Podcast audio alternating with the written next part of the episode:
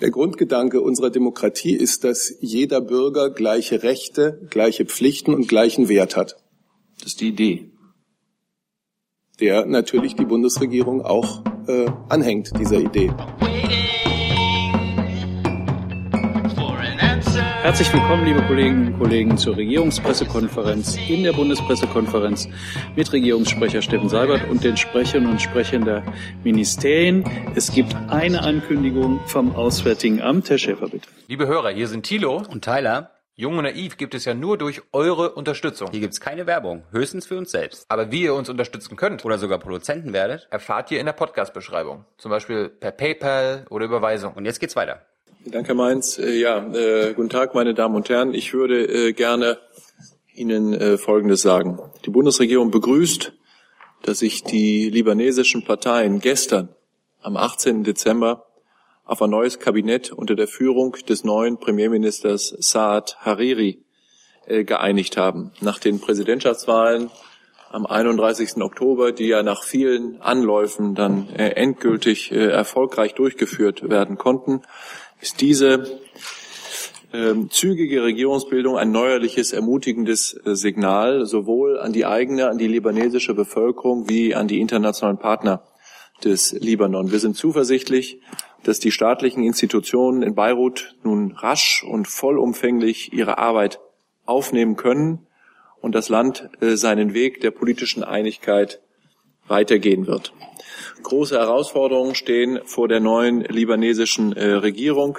Die größte ist seit längerem schon, das Land stabil zu halten in einer Region, die wahrlich in Unordnung äh, geraten ist und ein friedliches Zusammenleben der Menschen verschiedener Religionen und Kulturen möglich zu machen. Wir werden den Libanon auf seinem Weg der Stabilität weiterhin sehr aktiv begleiten, unter anderem mit wirklich umfangreicher Unterstützung für die Hunderttausenden äh, an syrischen Flüchtlingen im Libanon. Unser Beitrag für den Libanon für diesen Zweck allein beträgt seit 2012 äh, knapp 700 Millionen äh, Euro. Und wir wünschen der neuen libanesischen Regierung viel Glück und eine glückliche Hand bei ihren großen Aufgaben. Vielen Dank. Nachfrage von Herrn Jung dazu. Herr Sabat hat die Kanzlerin Herrn Hariri schon gratuliert. Nein, das ist noch nicht geschehen und wenn es äh, geschieht, würde ich Sie dann auch informieren. Wann ist das geplant? Sie werden informiert, wenn ich über Glückwünsche oder äh, sonstige Mitteilungen der Kanzlerin zu berichten habe. Hat Herr Steinmeier irgendwas mitgeteilt? Also ähm, ich weiß nicht, ob Sie es verfolgt haben, Herr Jung. Herr Steinmeier war Anfang Dezember für zwei Tage im Libanon und hat mit allen ähm, Vertretern der äh, libanesischen Staatsführung, auch dem damals designierten Ministerpräsidenten Hariri, sehr intensiv gesprochen, mit dem Parlamentspräsidenten, mit dem Staatspräsidenten, mit dem Außenminister, auch Vertretern der Zivilgesellschaft und äh, anderer äh, Politiker wie dem damals noch amtierenden Ministerpräsidenten. Ähm, deshalb äh, hatten wir ein ganz gutes Bild über das, was da kommen würde und hatten uns darauf eingestellt, dass die Regierungsbildung bald gelingen könnte. Ob jetzt hier und heute äh, ein Glückwunschtelegramm, ich weiß nicht, vielleicht an den libanesischen Außenminister schon rausgegangen ist oder nicht, weiß ich nicht zu sagen. Ich glaube, Herr Jung, da kommt es aber auch jetzt wirklich auf eine Stunde äh, nicht an. Dann kommen wir zu anderen Themen. Herr Kreuzfeld, bitte. Wo sitzen Sie? Da. Nein, da vorne. Jetzt. Ähm, ich habe eine Frage ans Verkehrsministerium. Und zwar hat ja gestern das Bundesumweltministerium einen neuen Entwurf für eine Verordnung bekannt gemacht, die es den Kommunen ermöglichen würde, Dieselfahrzeuge oder andere Fahrzeuge mit hohem Stickstoff, äh, Stickoxidausstoß tage- oder streckenweise auszuschließen. Mich würde interessieren, was das dafür ja mit oder hauptzuständige Verkehrsministerium von dieser Initiative hält. Also ich habe diese äh, dieses Thema an dieser Stelle äh, selber schon mehrfach ähm, kommentiert. Der Minister hat sich dazu äh, an verschiedensten Stellen geäußert. Ich glaube, unsere Position ist hin, hinlänglich bekannt. Ähm, schon heute, das ist die aktuelle Rechtslage, ähm, haben die Städte die Möglichkeiten, unter gegebenen Voraussetzungen Fahrverbote für ähm, Fahrzeuge zu erlassen. Ähm, neue Möglichkeiten, um Einfahrverbote in Städte zu erlassen, ähm, halten wir nicht für zielführend und für den falschen politischen Ansatz. Und ähm, wir setzen stattdessen auf die Förderung der E-Mobilität, gerade im Bereich äh, des öffentlichen Personennahverkehrs, haben da äh, verschiedene Förderprogramme. Ähm, unter anderem unterstützen wir die technologieoffene Forschung und Entwicklung, 30 Millionen Euro jährlich für Projekte von Städten, Gemeinden und Landkreisen und anderen kommunalen Akteuren zum Aufbau von Elektromobilität vor Ort. Da geht es beispielsweise um die Beschaffung von Elektrogelenkbussen ähm, oder aber auch die Möglichkeiten von äh, Einrichtung von ähm, Carsharing äh, Services mit E-Autos und ähm, haben auch einen Elektrotaxi-Aktionsplan bis hin zu E-Mobilitätskonzepten für ganze Landkreise. Nachfrage? Nachfrage dazu an Herrn Haufe. Herr Haufe, wenn es diese Möglichkeiten alle schon gibt für Fahrverbote, warum fordert Ihr Ministerium dann so eine vollkommen unsinnige neue Verordnung? Ja, uns haben mehrere Kommunen aufgefordert und auch die Bundesländer, dies zu tun. Herr Hiller hat zu Recht auf die Verbotssituation oder die Möglichkeiten, Verbote auszusprechen, hingewiesen. Ähm, scheinbar gibt es bei den Kommunen da unterschiedliche Auffassungen, wie sie diese Verbote einsetzen können. Äh, möglicherweise sind die ihnen ähm, vielleicht zu umständlich, zu kompliziert. Und ähm, wir haben die Aufforderung bekommen, die Partikelverordnung so zu ändern, dass Autos, die einen hohen Stickoxidausstoß haben, entsprechend einfacher aus bestimmten Regionen, die sehr hohe Stickoxidwerte aufweisen, ähm, herausgenommen werden können. Und ähm, diese Praxis ist sicherlich auch deswegen für Kommunen interessant, weil, wie Sie das auch von den Umweltzonen wissen, das ja mit einem Set an Ausnahmeregelungen verbunden ist. Ähm, in den Medien stand ja auch immer wieder, wir würden jetzt hier Anwohner, Lieferfahrzeuge, Handwerker ähm, damit ausschließen, Fahrverbote für diese verhängen. Genau das ist nicht der Fall. Denn die Verordnung, so wie sie jetzt schon ist, sieht ja genau für diesen Wirtschaftsverkehr, für den täglichen Wirtschaftsverkehr, für alle Menschen, die eben auch angewiesen sind auf ihr Fahrzeuge, ähm, Ausnahmen vor, um eben keine Mobilitätseinschränkung vorzunehmen. Und sie ist letztlich eine Verordnung, die dazu dient, sehr gezielt Fahrzeuge, die sehr hohe Emissionen aufweisen, ähm, aus bestimmten Gebieten eben in bestimmte Gebiete eben äh, nicht einfahren zu lassen. Das ist die eine Situation. Äh, und ich möchte noch mal ganz kurz an der Stelle auf die Problematik hinweisen. Sie haben ja gesagt, wir, wir schlagen hier was Unsinniges vor. Das hat Ihr Kollege nagelegt. Das habe ich jetzt von Herrn Hill überhaupt gar nicht so äh, entnommen, dass er irgendwas, äh, dass er dieses Wort benutzt hat. Ähm, äh, und ich sehe das auch nicht so, dass unser unser Gespräch da in so einer Art und Weise verläuft. Ähm, sondern durchaus konstruktiv ist. Ich möchte noch mal die Dimension des Problems darlegen. Ein Problem, was nicht kleiner, sondern eher zunehmend größer wird. Wir haben seit 2010 Grenzwertüberschreitungen beim Stickoxid, dauerhaft. 80 Städte, mindestens 80 Städte sind betroffen, teilweise über 80 Städte. Die Hälfte aller Messstationen an verkehrsnahen ähm, in, Verkehrs in Bereichen mit sehr viel Verkehr äh, weisen diese ähm, Grenzwerte, äh, weisen Grenzwertüberschreitungen auf.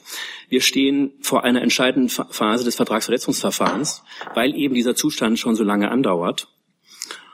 Und die Realemissionen von Stickoxiden gehen einfach nicht zurück. wir haben etwa 400.000 Menschen in Deutschland, die dauerhaft von solchen hohen Belastungen ähm, betroffen sind. Und wir haben es mit einem deut klar gesundheitsschädlichen Stoff zu tun. Das ist eine Frage des öffentlichen Gesundheitsschutzes, die wir hier klären. Und dementsprechend ist es unsere Aufgabe, hier Vorschläge zu unterbreiten, bei diesem jetzt schon jahrelang andauernden Problem voranzukommen. Das vielleicht nochmal als wichtigen Punkt, um, worüber wir eigentlich hier reden. Frau Kollegin, war das auch dazu? Eine andere? Äh, dann ist Herr Steiner dran. Ja, Herr Haufe, ähm, Sie hatten gerade gesagt, Sie seien aufgefordert worden. Da würde ich einfach der Klarheit halber gerne nochmal wissen, von wem sind Sie aufgefordert worden, dort etwas zu ändern? Und Herr Hille, das klang ja gerade recht überzeugend, dieses Plädoyer dafür, dort etwas zu ändern. Überzeugt Sie das auch? Fangen Sie an, Herr Ja, ich fange an. Äh, Die Umweltministerkonferenz hat es in diesem Jahr hat in diesem Jahr beschlossen, äh, einstimmig beschlossen, ähm, dass diese Partikelverordnung, ähm, diese Plakettenverordnung, so ist es richtig, die Plakettenverordnung ähm, verbessert werden soll und erweitert werden soll, so wie ich es auch äh, dargelegt habe. Und ähm, ähm, sie, dieser Nachdruck ist auch nach wie vor da. Ähm, mehrere Länder fordern uns dazu auch regelmäßig auf. Es tun auch Städte, große Städte. Ich habe unsere Position zu dem Thema ja gerade dargelegt. Ähm, Ich fand die äh, offen gesagt auch ganz überzeugend. Ähm, darf noch auf zwei Dinge hinweisen. Ähm, Herr Haufe verweist auf die Umweltministerkonferenz. Ähm, ich verweise auf die Verkehrsministerkonferenz, ähm, die ähm, deutlich, wir haben über das Thema blaue Plakette und Einfahrverbote bei ihrer letzten Verkehrsministerkonferenz äh, diskutiert, haben sich deutlich gegen die blaue Plakette und solche Einfahrverbote ausgesprochen.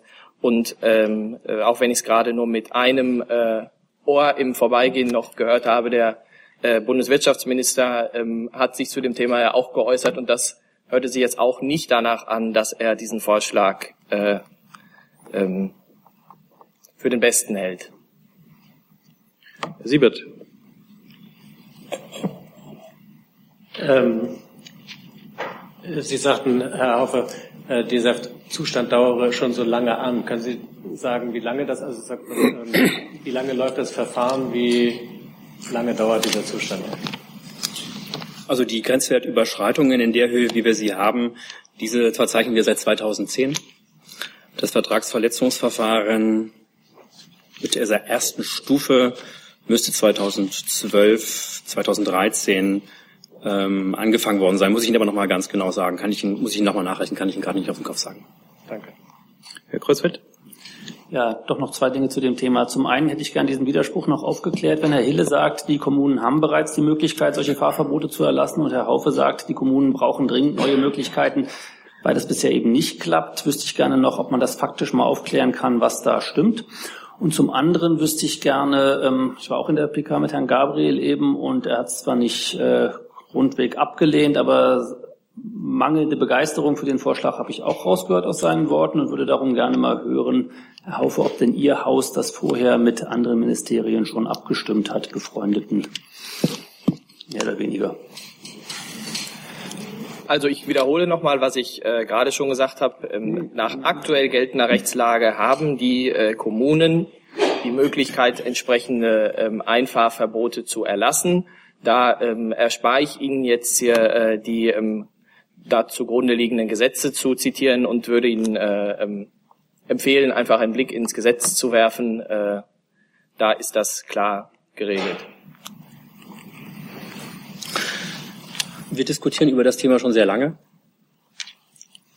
Diesen Entwurf haben wir noch nicht in die Ressortabstimmung gegeben und deswegen haben wir ihn auch noch nicht mit anderen Ministerien besprochen. Abschließend Herr Jung zu diesem Thema. Herr Haufe, einfach nur Nachfrage basierend auf Herrn Steiner. Welche Kommunen, welche großen Städte fordern Sie auf? Können Sie die benennen? Ganz offiziell tut das München zum Beispiel. Welche noch? Auch die haben wir, wenn ich das ergänzen darf, auf die aktuell geltende Rechtslage bereits hingewiesen, genauso wie das Land Baden-Württemberg. Herr Haufe, welche Kommunen, Städte noch? Ich kann Stuttgart zum Beispiel auch, aber fragen Sie die Kommunen, sind diese Kommunen, die ähm, eine sehr hohe Einwohnerzahl haben in Deutschland, eine sehr hohe Verkehrsdichte haben, die sind mit diesem Problem betroffen. Dazu nochmal Herr Kreuzfeld. Einmal noch, ohne dass ich zu sehr ins Detail gehen will, eine letzte Frage, Herr Hille. Wenn Sie sagen, die Rechtslage gibt es schon. Mir ist bisher gar nicht bekannt, dass man Dieselfahrzeuge an irgendeinem äußeren Kennzeichen von anderen Fahrzeugen unterscheiden kann, geschweige denn, was für eine Norm sie erfüllen oder ob sie die Grenzwerte tatsächlich einhalten, die sie äh, im Labor eingehalten haben oder so. Auf welcher Grundlage soll das denn, wie soll das denn technisch funktionieren, dass ein Diesel ausgeschlossen wird? Woran sieht denn der Polizist, ob es ein Diesel ist? Schon heute haben die betroffenen Städte die rechtlichen Möglichkeiten, Fahrverbote unter entsprechenden Voraussetzungen zu erlassen. Diesen Satz kann ich jetzt noch. Äh, Aber wie? Können Sie mir Mehrfach, sagen, wie die äh, das machen können? Wie, die, wie können die einen Diesel ausschließen, wenn Diesel überhaupt nicht zu erkennen ist? schauen Sie in die dafür einschlägigen Gesetze ähm, und ähm, wie dann der Vollzug vor Ort geregelt wird, das ist dann auch äh, Sache der zuständigen Behörden vor Ort. Die rechtlichen Grundlagen ähm, dafür bestehen. Überzeugt mich jetzt nicht. Dann wechseln wir das Thema. Herr Kein. Habe ich auch nicht Äh, erwartet. Neues Thema. Ähm, ich wüsste gerne von Herrn Seibert und Frau von Thiesenhausen, ob ähm, die Bundeskanzlerin und der Finanzminister die ähm, Befürchtung ähm, von Andrea Nahles, dass es eine Refeudalisierung in Deutschland gibt, teilen und falls ja, ähm, wie Sie da Abhilfe zu schaffen gedenken. Wollen Sie anfangen, Frau Thiesenhausen? Ich bin auch gleich. Ich sehe mich jetzt nicht in der Lage, diese Interviewäußerung, glaube ich, äh, der Bundesarbeitsministerin zu kommentieren. Das tut mir leid. Gut, ich werde auch ähm, einzelne Interviews hier nicht kommentieren. Sie wissen, dass wir an der Arbeit zu einem Armuts- und Reichtumsbericht sind. Das ist ja der Hintergrund der ganzen Diskussion. Dieser Bericht wird in einem sehr äh, sehr aufwendigen und auch sehr transparenten Verfahren unter Beteiligung von zahlreichen Wissenschaftlern, unter Abhaltung von Symposien erarbeitet. Er wird dann in der Bundesregierung äh, beschlossen oder besprochen und dann im äh, Frühjahr, soviel ich das weiß, äh, an die Öffentlichkeit gegeben. Und ich denke, dass es auch reicht, dann äh, über Einzelheiten des Berichtes äh, über Einzelheiten des Berichtes zu sprechen. Richtig ist, wir begrüßen es, das war ja auch unsere gemeinsame Absicht, dass wir in diesem Bericht einmal auch ähm, über ähm, hochvermögende Menschen, reiche Menschen in äh, Deutschland äh, berichten, dass wir ähm, auch, auch Wissen äh, über sie, Gutachten und Studien, die den privaten Reichtum in Deutschland bewerten, äh, in den Bericht einbeziehen. Herr Jung? Also ist die Kanzlerin der Meinung, dass Menschen mit höherem Einkommen oder sehr hohem Einkommen mehr Einfluss in der deutschen Demokratie haben als ärmere Menschen? Und Frau Dalderup, was versteht die Ministerin unter Refeudalisierung? Ist es was Schlechtes? Der Grundgedanke unserer Demokratie ist, dass jeder Bürger gleiche Rechte, gleiche Pflichten und gleichen Wert hat. Das ist die Idee. Der natürlich die Bundesregierung auch äh, anhängt, dieser Idee. Das ist die Grundlage unserer Arbeit. Ich kann nur verweisen auf das, was die Ministerin gesagt hat. Äh, es ist ja sehr prägnant. Im Interview hat sie sich dazu eingelassen. Die Interpretation ihrer Äußerungen überlasse ich Ihnen gerne selbst. Dann wechseln wir das Thema. Frau Kollegin, bitte. Äh, Karin Dohr, ARD, mit einer Frage an das Innenministerium im Nachgang äh, zur Abschiebung von Flüchtlingen nach Afghanistan vor vergangener Woche. Es werden ähm, jetzt der eine oder andere Einzelfall bekannt, äh, konkret zum Beispiel der von Herrn Proja. Ähm, es gibt Initiativen aus Bayern, die auf ihn aufmerksam machen. Ähm, zumindest nach Aussagen seiner Unterstützer wirkt er ja wie ein Musterbild an, äh, was Integration angeht, war seit Jahren hier geduldet. Wie, wie landet so einer auf dieser Liste?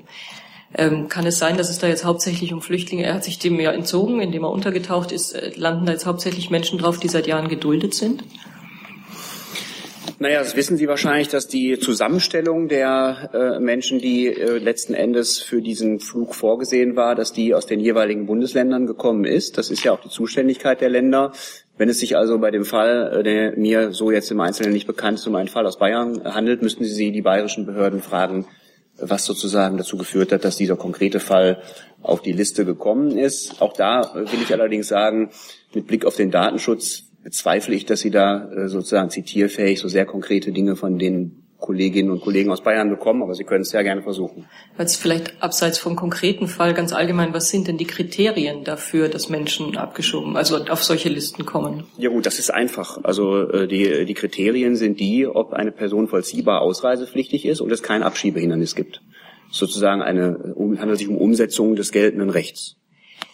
Und das, da beziehe ich mich jetzt wieder auf einen konkreten Fall. Da, da ist ja ein Fall anhängig bei der äh, Härte, Härtefallkommission in Bayern zugegeben. Aber das heißt, wenn da noch so ein Fall, ein laufendes Verfahren sozusagen, das ist dann kein Hindernis, um auf so eine Liste zu kommen. Das kann ich so pauschal nicht beantworten. Ich kenne diesen konkreten Fall nicht. Also wenn Sie wissen wollen, warum die Bayern welche Fälle vorschlagen oder vorgeschlagen haben oder künftig vorschlagen werden, müssen Sie sich tatsächlich an die Bayern wenden. Ja, also Maßstab ist, weil es um eine Durchsetzung äh, des, äh, der sogenannten vollziehbaren Ausreisepflicht ähm, äh, geht, dass eben eine vollziehbare Ausreisepflicht besteht und kein Abschiebehindernis. Das sind sozusagen Rechtskriterien. Herr Schiller. Jetzt ist erstmal. Herr, ich kann das nicht kommentieren. Ich kenne den konkreten Fall nicht. Ja. ja. Oder das. Ja, bitte. Ja, äh, Herr Schäfer, kennen Sie uns kurz den Begriff des sicheren Dritt, Dritt, dritten Staates erläutern? Ist das äh, ein ungeteilter, einheitlicher Begriff oder ein geteilter, uneinheitlicher Begriff, der äh, sich also äh, Ausnahmen zulässt, zum Beispiel Regionen, Gemeinden oder gar Straßenzüge? Ich fürchte, dass ich Ihre Frage, äh, wenn ich sie beantworten würde, ultra vires beantworten würde, weil das Auswärtige Amt äh, hat mit den einschlägigen äh, Angelegenheiten des Rechtes und seiner Umsetzung des Asylrechts in diesem Fall nur am Rande zu tun und leistet allenfalls Amtshilfe. Aber meine Amtshilfe würde sich jetzt nicht darauf beziehen, dass ich das für Sie auslege. Ich muss Sie bitten, sich ans Innenministerium zu wenden. Bitte sehr.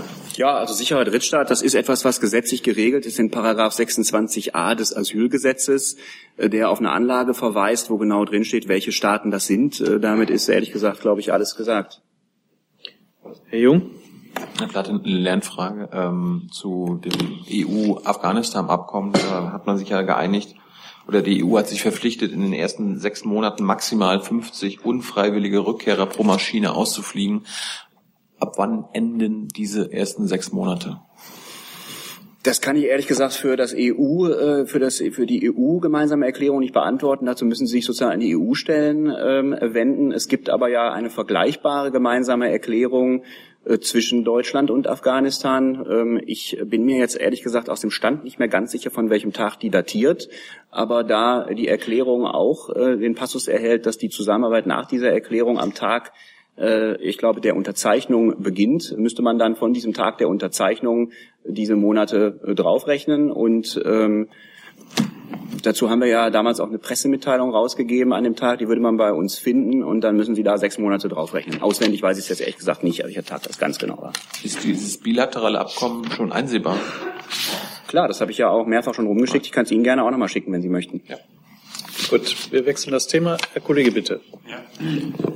Äh, Frage ans Justizministerium. Ähm, ähm, unterstützt Herr Maas äh, die sehr konkreten Vorschläge von Herrn Oppermann, äh, was äh, äh, Schiedsstellen bei Facebook und sozialen Netzwerken angeht und äh, die da Fake News korrigieren sollen? Und äh, Herr Seibert, was ähm, denkt die Kanzlerin darüber und ähm, welche Möglichkeiten sieht sie, das noch rechtlich in dieser Legislaturperiode zu bewerkstelligen?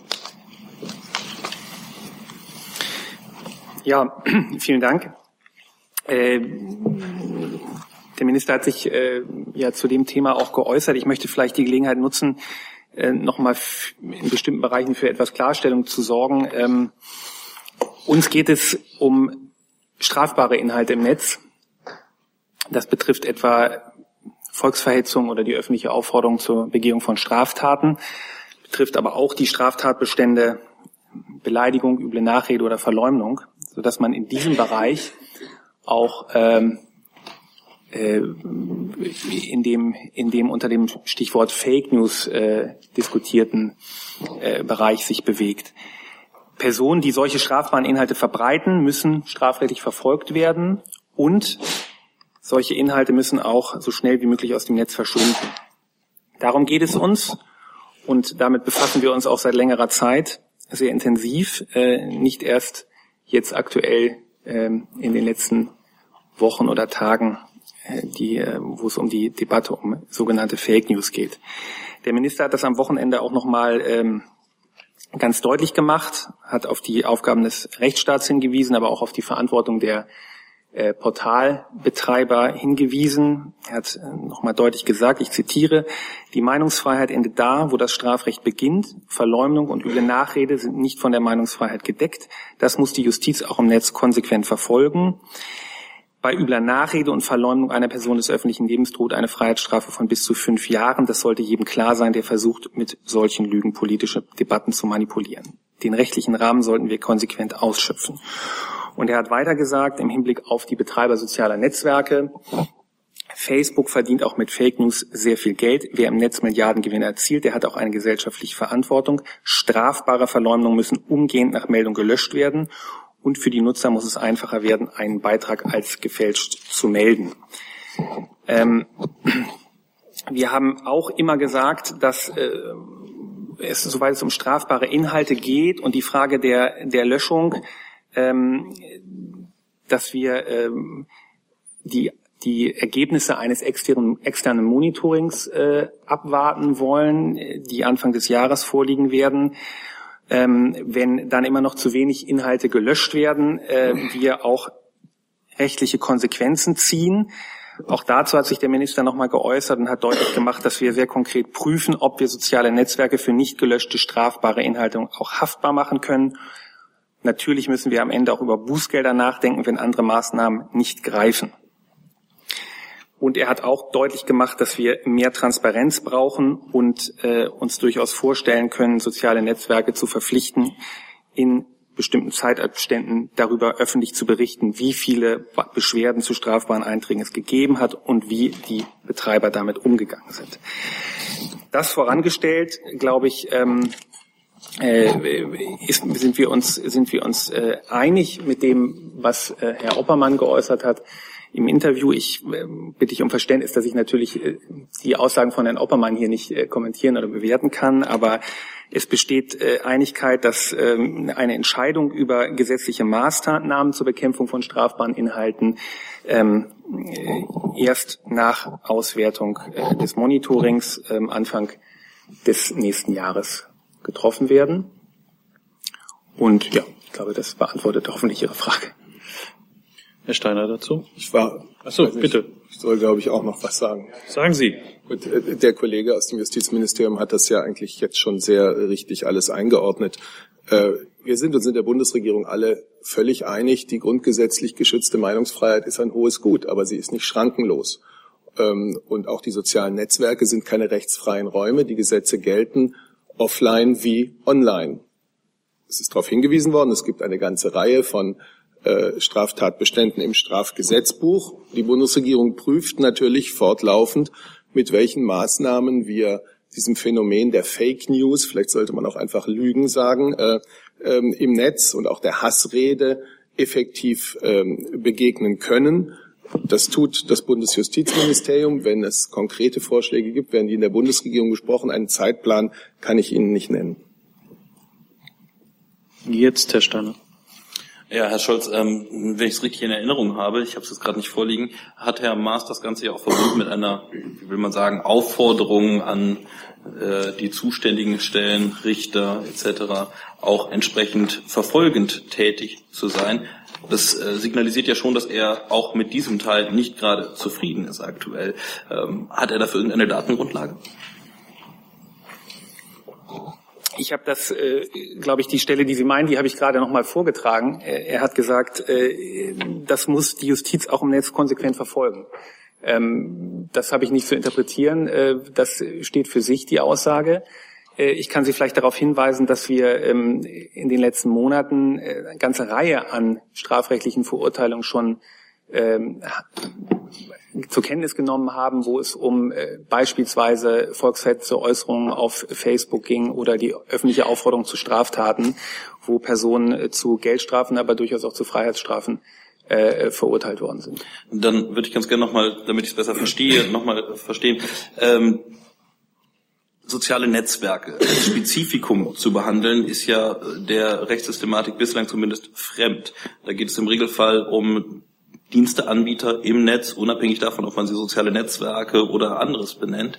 Ähm, wo sie, würden Sie da eine Grenze ziehen? Ist tatsächlich dieses Kriterium der Marktbeherrschung eines, was Sie sich zu eigen machen würden? Oder müsste das nicht, unabhängig von der Frage, ob das auf Facebook stattfindet, nicht genauso für, keine Ahnung, das äh, VW-Fahrerforum auch gelten?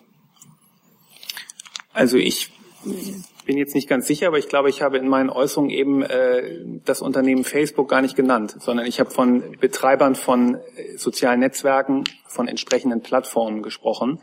Von daher ist das sicherlich, äh, sind das, äh, wir machen uns nicht Gedanken über in Bezug auf ein Unternehmen.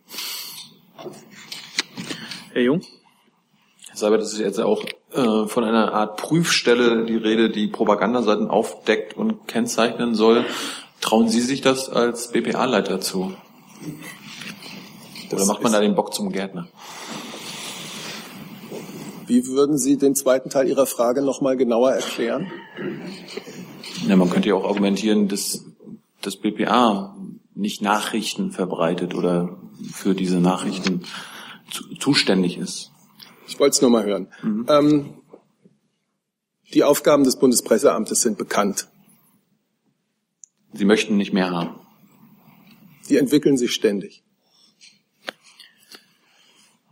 Bei uns entwickelt sich auch ständig äh, der Fragebedarf. Nur mal zur Information, es sind jetzt noch neun weitere Themen äh, erwünscht. Insofern müssen wir ein bisschen dran ziehen. Die nächste kommt von der Kollegin da drüben. Bitte ähm, schön. Mich würde interessieren, was das Auswärtige Amt zum angeblichen Verbot von äh, der Ausübung oder äh, des Unterrichtens von Weihnachtsbräuchen an der deutsch-türkischen Schule in Istanbul sagt.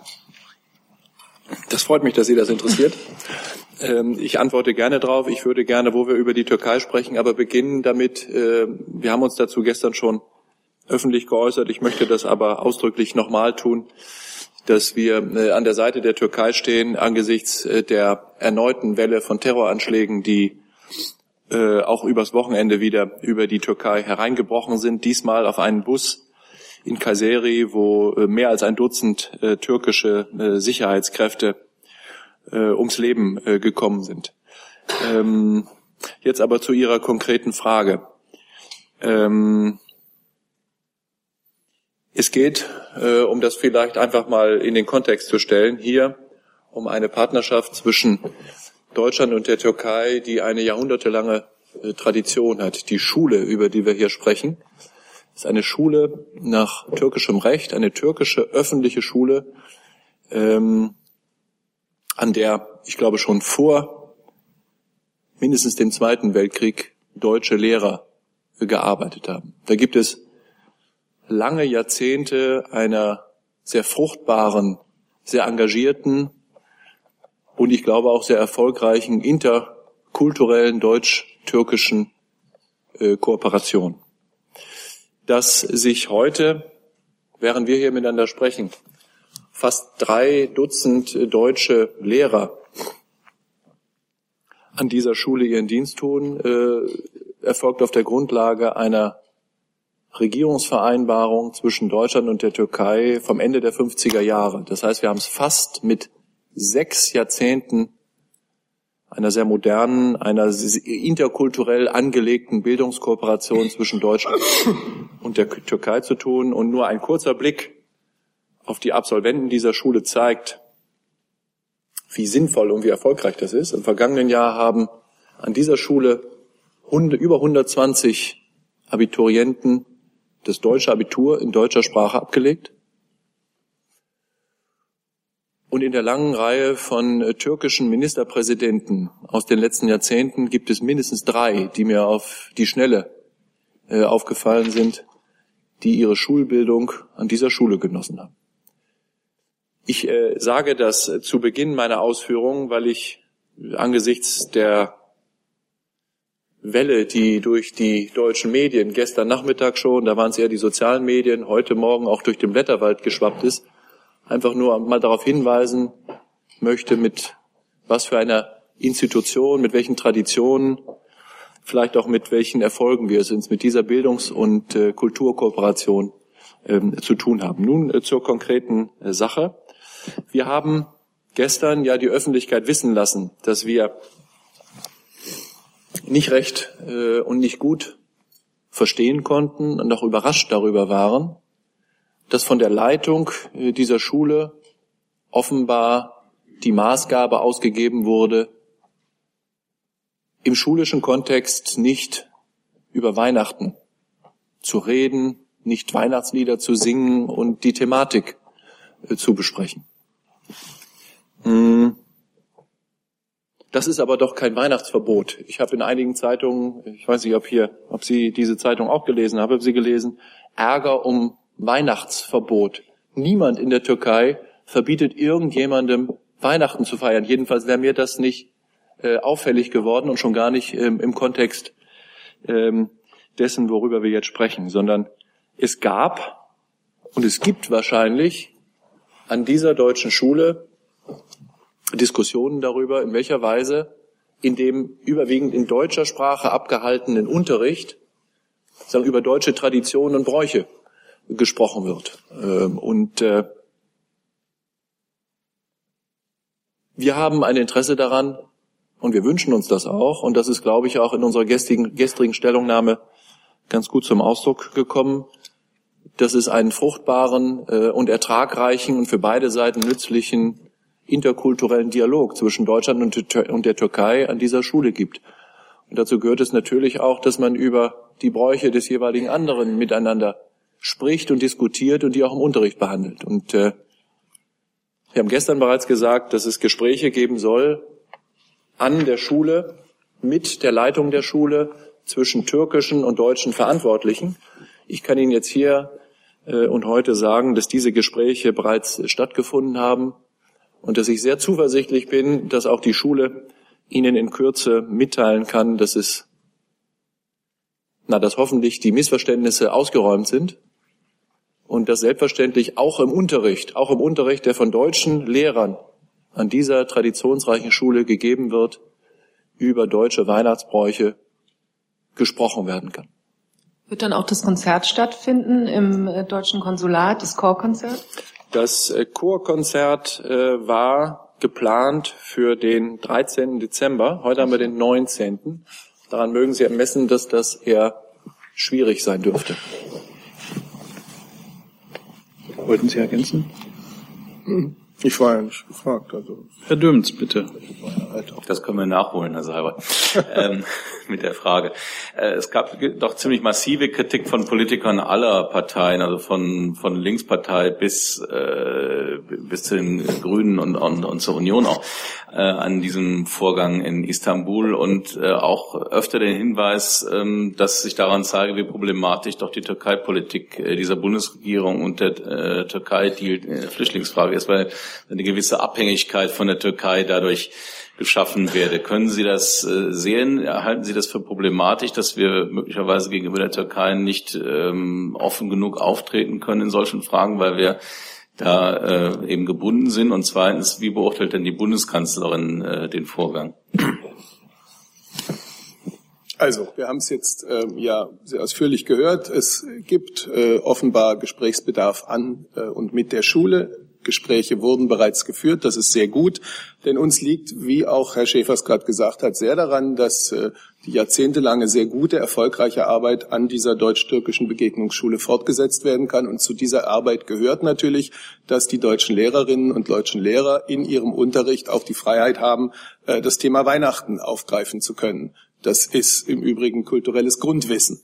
Ähm, so, dass das im Respekt vor allen anderen Religionen geschieht, ist dabei auch eine Selbstverständlichkeit und dort sicherlich immer eingehalten worden. So, und jetzt bin ich sehr dafür, dass wir von den Vorkommnissen an einer einzigen Schule, die möglicherweise mit ein paar Gesprächen auch ähm, wieder harmonisch geklärt werden können, nicht äh, zu einer Debatte über die gesamte Türkei-Politik der Bundesregierung oder gar das EU-Türkei-Flüchtlingsabkommen, das bei Ihnen ja dann schon gleich wieder mitspielt, äh, äh, kommen. Wir können darüber gerne sprechen. Ich sehe allerdings keine Verbindung und ich sehe auch nicht, dass wir in irgendeiner Weise gehemmt hier äh, in dieser Sache sind, äh, das zu formulieren, was Überzeugung der deutschen Bundesregierung ist. Darf ich, darf ich? Bitte, Herr Döbens, wenn Sie mir erlauben, ergänze ich nur noch ein paar ein paar ja. Sätze. Erstens, ähm, vielleicht nur noch mal zum Thema Weihnachtsverbot. Ich bin jetzt in den letzten Tagen nicht in Istanbul gewesen, aber ich bin sicher, wenn man durch die Innenstadt von Istanbul geht, dann sieht man überall Anzeichen von äh, Weihnachten. Äh, Lichter, äh, Kugeln, äh, Tannenbäume, all das, was wir auch in unseren Einkaufspassagen sehen. Das vielleicht nur noch mal zum Thema Weihnachtsverbot in der Türkei. Zweiter Punkt. Wir haben nicht die geringsten Anhaltspunkte dafür, dass es ein Mikro, Mikro, Mikro-Management des türkischen Präsidenten gäbe, der sich in Angelegenheiten der Istanbul-Liseri, der deutschen Schule, der deutsch-türkischen Schule in Istanbul eingemischt hätte. Wer das äh, auch in der äh, laufenden Medienberichterstattung insinuiert, der hat womöglich bessere Informationen, als sie dem Auswärtigen Amt äh, dazu äh, vorgelegen hätten bis, bis, äh, bis dato. Und drittens, das ist ja schon eine ganz interessante Koalition, Koalition die sich da gestern herausgeschält hat an Türkei-Kritiker, sagen von Markus Söder bis Sevim Dadelin. Ähm, ähm, vielleicht äh, ist das als solches auch schon sagen, Aussage genug. Herr Jackbar. Ja, Herr Schäfer, ich habe äh, zwei kurze Fragen zu der Faktenlage. Ähm, von wem oder wer ist der Absender äh, dieser Mail, auf die sich die DPA am Sonntag berufen hat? Ähm, zuerst klang es so, als sei es von einem von, dem, von der türkischen Verwaltung der Schule gekommen. Wenn man genauer liest, ist es wohl ein deutscher Lehrer gewesen, der die Kollegen darüber informiert hat. Die erste Frage. Die zweite Frage, wer hat denn genau das Konzert abgesagt? War das jetzt auf Betreiben der türkischen Schulleitung oder des deutschen Kollegiums? Also ich glaube, wir sprechen in der Tat äh, über eine Mail, die von dem Leiter der deutschen Abteilung der Schule versandt worden ist, ganz offensichtlich nach von mir im Detail nicht, äh, nicht nachgeprüften Gesprächen, die er mit der, mit der türkischen Schulleitung dieser Schule äh, geführt hat. Und was äh, das Chorkonzert angeht, so ist es, soweit ich informiert bin, so, dass natürlich ein solches Konzert, nicht natürlich, dieses Konzert hätte abends stattfinden sollen. Das ist nicht Teil des Unterrichts, so dass natürlich jeder Schüler der deutschen Schule wie auch jeder andere Gast des Generalkonsulats zu dieser Veranstaltung ohne Beeinträchtigung seiner schulischen Verpflichtung hätte gehen können, dass aber es erforderlich gewesen ist äh, für eine angemessene Vertretung des Chors äh, dieser Schule, dass man das während der Schulzeit übt. Und ich glaube, an dieser Frage der Notwendigkeit der Befreiung der Schüler vom Unterricht zur Vorbereitung auf das Konzert haben sich da innerhalb des Kollegiums, vielleicht auch innerhalb der Führung der deutschen Schule, die Geister etwas geschieden. Waren das jetzt die, die deutschen Kollegen, die deutschen Lehrer oder waren das jetzt die? Ich bin äh, nicht, äh, ich bin nicht im Detail äh, informiert darüber, wer nun tatsächlich äh, die die die die Nichtfreigabe oder die Nichtbefreiung vom Unterricht äh, entschieden hat. Ich gehe davon aus, dass das eine Entscheidung ist, die in der sozusagen die in der, äh, in der Führung dieser deutschen Schule da getroffen worden ist. Herr Jung. Herr Schäfer, ähm, 35 deutsche Lehrer sollen da arbeiten und von Deutschland entsandt worden sein und auch durch deutsche Steuermittel bezahlt werden. Können Sie uns sagen, wie viel Geld da drinsteckt? Ich vermute, das ist eine Summe im niedrigen äh, einstelligen Millionen Euro Bereich äh, pro Jahr. Ähm, wir haben einen zum Glück ein mit den Bundesländern ähm, sehr äh, breit aufgestelltes Programm der Entsendung von Lehrern ins Ausland. Die allermeisten von denen, aber nicht alle, arbeiten an deutschen Schulen im Ausland. Das sind dann Privatschulen. Aber es gibt viele Beispiele dafür, dass auch deutsche entsandte Lehrer in Institutionen von Partnerländern tätig sind. Wir sind sehr glücklich darüber, dass es viele Lehrer gibt, die bereit sind, dieses Abenteuer auf sich zu nehmen, in einem interkulturellen Umfeld ähm, ihrer Arbeit nachzugehen, äh, Kinder zu schulen und zu unterrichten. Und wir sind dankbar dafür, dass wir mit den äh, Bundesländern da sehr engagiert und sehr äh, erfolgreich zusammenarbeiten, damit die Hunderte, ich glaube Tausende von Lehrern, die Jahr für Jahr überall in der Welt, überall dort, wo wir deutsche Schulen haben, ihrer Arbeit nachgehen können und wir auf diese Art und Weise dazu beitragen, dass die deutsche Sprache Verbreitung findet und dass wir überall Multiplikatoren finden, die Interesse an Deutschland haben, die eine deutsche Hochschulzugangsberechtigung haben und viele von denen kommen dann zum Glück zu uns, um bei uns zu studieren. Und das ist ganz sicher, ohne dass ich Ihnen Zahlen nennen kann, an dieser Schule auch so. Ich hatte gesagt, über 120 Absolventen, die ein deutsches Abitur gemacht haben. Ich würde darauf wetten, ohne dass ich es weiß, dass eine hohe Zahl von denen, ein hoher Prozentsatz äh, Interesse daran hat und das vielleicht auch schon in die Tat umgesetzt hat, bei uns hier in Deutschland zu studieren, um dann ein Leben lang am äh, Dialog und Austausch mit dem Partnerland äh, teilzuhaben. Zusatz? Ähm, die Lehrer sollen dann nicht erst seit neuestem unzufrieden sein mit den, mit den äh, Zuständen an der Schule. Haben sich die Lehrer, hat das Auswärtige Amt schon vor diesem Fall jetzt Kontakt zu dieser Schule, zu den deutschen Lehrern gehabt. Und äh, ich habe es jetzt nicht ganz verstanden aus Ihren vorherigen Aussagen, ob Sie der Meinung sind, dass das Kulturabkommen, was man mit den Türken geschlossen hat, äh, ja, mh, hm, gebrochen wird, weil in dem Abkommen steht ja drinnen, dass die Vermittlung von deutscher Kultur Teil des Abkommens ist. Also ich ähm, weiß, positiv, dass unser Generalkonsul, Herr Bürgelin, und dass die Mitarbeiterinnen und Mitarbeiter des Generalkonsulats mit allen deutschen äh, Entsandten, die in Istanbul im Einsatz sind, in sehr engem und erregem Austausch stehen. Das hat viel auch damit zu tun, dass die Lage in der Türkei auch in Istanbul nicht einfach ist. Zum Beispiel wegen der ja leider vermehrt auch in der vergangenen Woche äh, wieder aufgetretenen äh, Anschläge.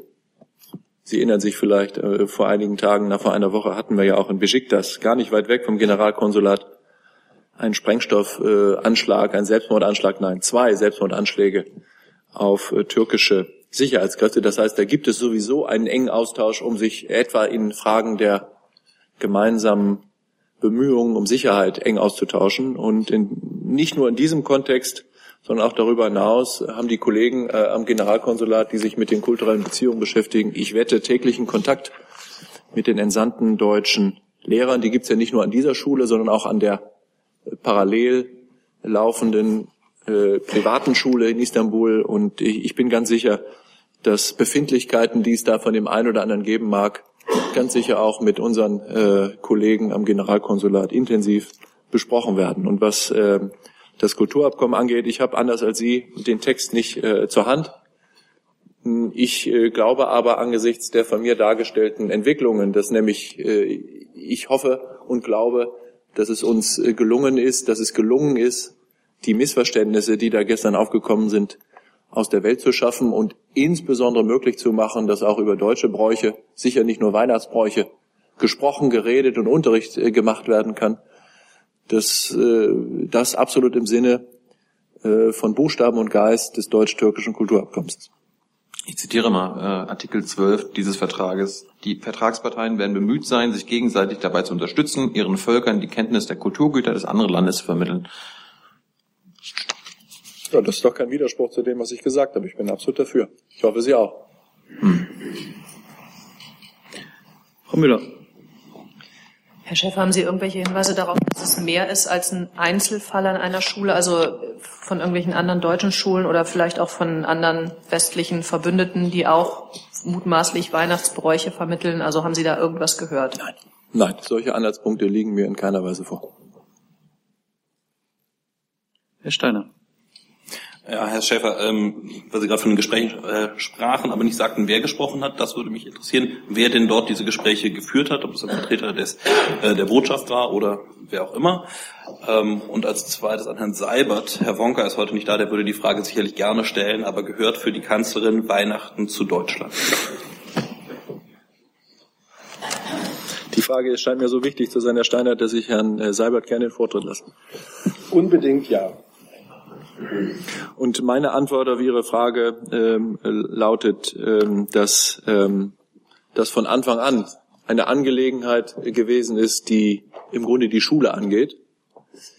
Ähm, dass ich mich jedenfalls äh, gestern Abend schon und heute Morgen darüber gewundert habe, welches Aufsehen äh, diese Geschichte, die eine einzelne Schule, Schule betrifft, gefunden hat.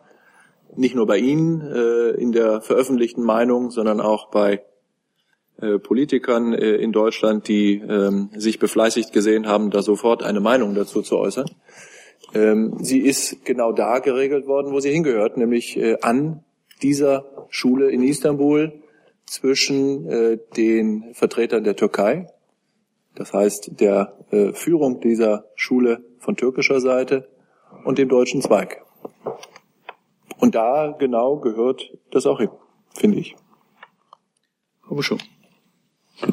Ähm, Herr Schäfer, dazu noch mal eine Lernfrage. Wenn ich Sie jetzt richtig verstanden habe, sagen Sie, in der Schule wird man jetzt eine Lösung finden für dieses Problem und sich auf Freiwilligkeit beruhend darauf verständigen, wie man über deutsche Sitten und Bräuche redet. Wenn da aber ein deutsches Abitur abgelegt wird, muss es doch auch Lehrpläne geben. Deswegen die Lernfrage, mit wem ist das abgestimmt? Wer ist da auf Bundesebene zuständig, wo das ja in Deutschland normalerweise Ländersache ist? Und umfassen solche Lehrpläne, die man dann aushandelt mit der türkischen Seite, wo ein deutsches Abitur aus, äh, äh, abgelegt wird, nicht solche bestimmt nicht Weihnachten im Konkreten, aber äh, natürlich Geschichtliches, Kulturelles aus Deutschland. Sie stellen da eine Frage, die so viel Detailtiefe hat, dass ich äh, am besten Ihnen vorschlagen würde, dass wir jetzt mal die Lehrpläne aller 16 Bundesländer hernehmen, um zu schauen, ob da in der 11., 12. und 13. Klasse, wo es das noch gibt, oder vielleicht in der 9., 10. auch intensiv über Weihnachten zur Weihnachtszeit gesprochen wird und ob man da gemeinsam singt.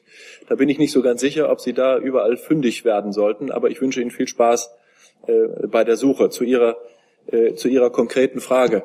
Zuständig für die Auslandsschulen in Deutschland und damit auch für die Entsendung der deutschen Lehrer ist das Bundesverwaltungsamt. Da gibt es eine Zentralstelle für das Auslandsschulwesen.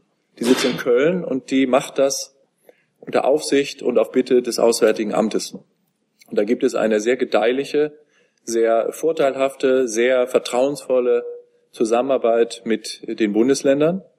Und die Bundesländer sind sehr, äh, sehr tatkräftig mit uns gemeinsam, mit dem Bundesverwaltungsamt und mit dem Auswärtigen Amt dabei, sicherzustellen, dass die Standards für die Lehrpläne und die Standards für die Abnahme einer, eines deutschen Abschlusses, des deutschen Abiturs, der ja, das ja Zugang äh, zum deutschen Hochschulsystem bietet, den hohen Anforderungen entspricht, wie sie in allen 16 Bundesländern vorherrschen. Da gibt es eine Arbeitsteilung zwischen den Bundesländern, die sich äh, bestimmte Regionen äh, oder bestimmte Schulen vornehmen und sicherstellen, dass dort, dass dort diese Niveaus äh, gehalten sind. Und im Übrigen haben wir es hier, wie auch überall sonst, bei deutschen Schulen im Ausland mit einer Situation zu tun, in der wir natürlich die Hoheitsrechte und die Souveränität unserer Partner und Gaststaaten anerkennen müssen. Wenn eine deutsche Schule im Ausland ist, dann muss sie beides erfüllen. Dann muss sie die hohen deutschen Standards erfüllen und sie muss die Standards im Gastland erfüllen. Und bei dieser Schule ist es so,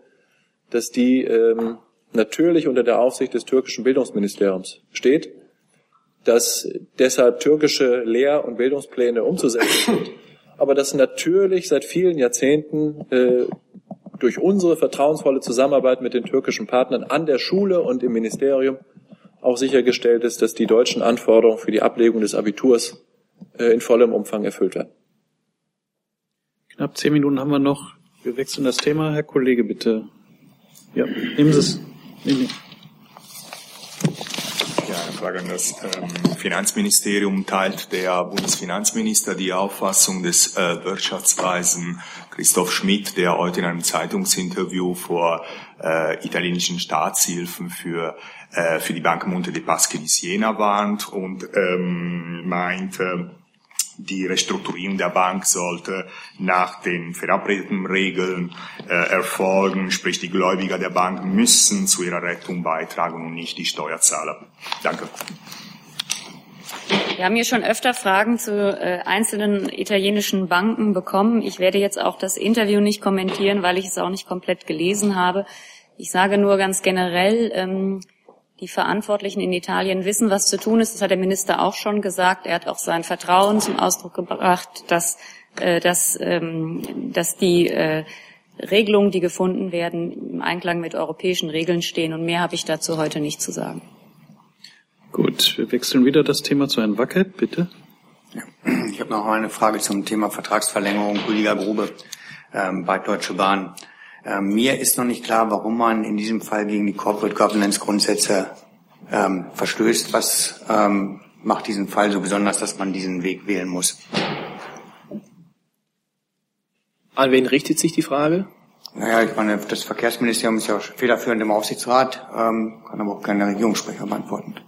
Am Freitag hat sich die Kollegin äh, Moosmeier an der Stelle ja zu dem Thema schon äh, geäußert ähm, und ähm, den Ausführungen habe ich ähm, hier nichts hinzuzufügen. Ja, ich glaube, die Kollegin war nicht so richtig informiert. Einmal, dass der Aufsichtsrat ja selber mitgeteilt hat, dass er sich an die mhm. Corporate Governance Grundsätze halten will und deswegen erst im Januar den Vertrag verlängern kann, weil das eben so vorgesehen ist. Aber gleichzeitig verstößt man dagegen, ähm, dass er halt eben diese Altersgrenze überschritten hat und das verstehe ich nicht. Gut, aber wenn ich das richtig sehe, ist bisher ja noch keine Entscheidung äh, gefallen. Sie haben selber gesagt, dass der Aufsichtsrat ähm, im Januar wieder tagen wird. Und äh, daran schließt sich die Schlussfolgerung an, dass äh, Sie sicher verstehen, dass ich bis dahin dann auch solche Fragen äh, nicht kommentieren kann. Sorry, das ist einfach nicht korrekt. Äh, die Mitteilung der deutschen des Aufsichtsrats ist gewesen, man wird den Vertrag im Januar verlängern. Man konnte es nur nicht im Dezember machen, weil man sich an die Corporate Governance Regeln hält. Corporate Governance Regeln, so wie sie auch im Geschäftsbericht der Deutschen Bahn niedergelegt sind, sind nach 65 grundsätzlich keine Verlängerung. Und das ist doch ein offenkundiger Widerspruch. Diesen Widerspruch sehe ich nicht. Der Aufsichtsrat wird im Januar, wie Sie gerade so richtig gesagt haben, äh, sich mit dieser Personalie beschäftigen und dann können wir zu dem Thema gerne nochmals sprechen. Neues Thema, Frau Dohr?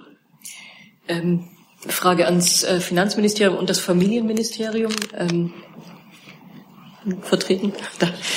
Ähm, es geht um die Forderung äh, von SPD-Chef Gabriel, das Kindergeld für EU-Ausländer, die hier arbeiten, zu kürzen, wenn die Kinder nicht in Deutschland leben würde mich äh, Familienministerium nochmal Ihre Einschätzung interessieren. Wie sinnvoll ist das? Ähm, Herr Gabriel argumentiert ja mit einem ähm, massenhaften Missbrauch oder Einwanderung in unsere Sozialsysteme.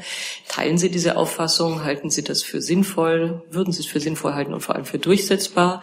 Und das Finanzministerium hat sich dazu, wenn ich es richtig verstehe, schon geäußert, äh, dass ähm, die EU-Kommission ja schon eine Entscheidung getroffen hat, kürzlich, die dieser Änderung eigentlich entgegensteht. Man würde das aber noch mal prüfen wollen. Was kann man denn dann eigentlich noch prüfen? Äh, läuft die Prüfung und wie lang wird die wohl laufen? Ich fange mal an, weil ich würde nämlich direkt an Frau Thiesenhausen weitergehen, weil das ist tatsächlich so, dass das Kindergeld alleine beim Bundesfinanzministerium liegt in der Zuständigkeit. Deswegen. Ah, ja? Ja. Ja, dann fange ich mit Ihrer ersten Frage an. Wir freuen uns, äh, dass wir für eine Neuregelung des Kindergelds nun auch die Unterstützung des Bundeswirtschaftsministers finden. Im vergangenen Jahr konnte zu diesem Thema ja noch keine Einigung im Ressortkreis erreicht werden. Ähm, damit dürfte dann wohl die Frage der europarechtlichen Bewertung sich auch geändert haben. Sie wissen ja, dass für die europarechtlichen Bewertungen innerhalb der Bundesregierung das BMW zuständig ist. Wir werden jetzt auf die Kollegen zugehen und uns in dieser Frage noch einmal ganz genau ähm, mit den Kollegen unterhalten. Und wenn wir hier eine andere Einschätzung haben, dann werden wir auch schnell einen entsprechenden Vorstoß in diese Richtung vorlegen. Sie kennen den Kontext. Ähm, dieses Thema ist diskutiert worden ähm, schon länger und äh, war sehr prominent ähm, Gegenstand der Gespräche mit Großbritannien, um den Brexit zu verhindern. Dazu ist es dann ja nicht gekommen. Die Briten haben sich anders entschieden. Bundesfinanzminister Schäuble hat schon früh äh, Sympathie für eine Indexierung des Kindergelds ähm, zum Ausdruck gebracht. Da geht es darum, dass das Kindergeld an die an das Preisverhältnis oder an das Preisniveau im Heimatland des Kindes angepasst wird. Und ähm, wenn wir jetzt europarechtlich hier äh, grünes Licht bekommen, dann kann ein solcher Vorstoß und ein solcher Vorschlag auch vorgelegt werden. Vielleicht nur eine kurze Nachfrage ans Wirtschaftsministerium. Ähm, Frau von Thiesenhausen spricht von einer offensichtlichen Meinungsänderung. Ähm, sehen Sie das auch so? Und woher kommt die? Also wir freuen uns erstmal über äh, äh, die konstruktiven Aussagen des äh, Finanzministeriums, die ich jetzt gerade zu meiner Linken vernommen habe, wenn das Bundesfinanzministerium da ähm, offen in Gespräche auch mit dem Bundeswirtschaftsministerium über Möglichkeiten eintritt, sind wir natürlich äh, sehr bereit, äh, diese, diese Gespräche auch mit dem Bundesfinanzministerium an der Stelle zu führen. Ähm, wir haben als Bundeswirtschaftsministerium, das hat der Minister vorher auch in der Pressekonferenz hier schon ausgeführt, ähm, die Rechtsauffassung, dass es dort Möglichkeiten gibt. Ähm, es ist völlig klar, dass, dass, dass es da Regelungen braucht, die sowohl primärrechtlich als auch sekundärrechtlich europarechtskonform sind. Und wir sind äh, der Auffassung, dass das möglich ist. Und darüber in konstruktive Gespräche mit dem Finanzministerium zu kommen, ähm, da können wir uns nichts Besseres vorstellen. Miller? Frau Herb, ich würde doch gerne noch mal auf Sie zurückkommen. Ja. Ähm, also jenseits der Frage, ob Sie zuständig sind, ähm, weil es geht ja auch um die Frage, ob äh, Gabriel für alle SPD-Kabinettskollegen spricht. Also würde ich mal gerne hören, was Frau Schwesig von der Idee hält, ob sie das auch gut findet. Und dann Frau von Thiesenhausen vielleicht noch kurz die Frage, ähm, können Sie uns mal kurz erklären, über wie viele Fälle wir vermutlich auch reden? Und gibt es bei Ihnen intern Berechnungen, ob eine solche Änderung äh, der bisherigen Praxis eventuell dazu führen könnte, ähm, dass die Kinder vielleicht in Zukunft eben nicht mehr im Heimatland sind, sondern in Deutschland sind, was heißen würde, mehr Kita-Plätze, mehr Schulplätze etc. Also die Ministerin, ich kann das jetzt wirklich nicht en Detail alles führen. Die Ministerin hatte sich dazu, ich glaube, im Februar schon mal geäußert und hat gesagt, es wäre ein gangbarer Weg, dass das Kindergeld angepasst wird, aber man damals auch schauen musste innerhalb der Bundesregierung, ähm, darüber beraten musste, wie, wie man jetzt da weiter verfahren wird.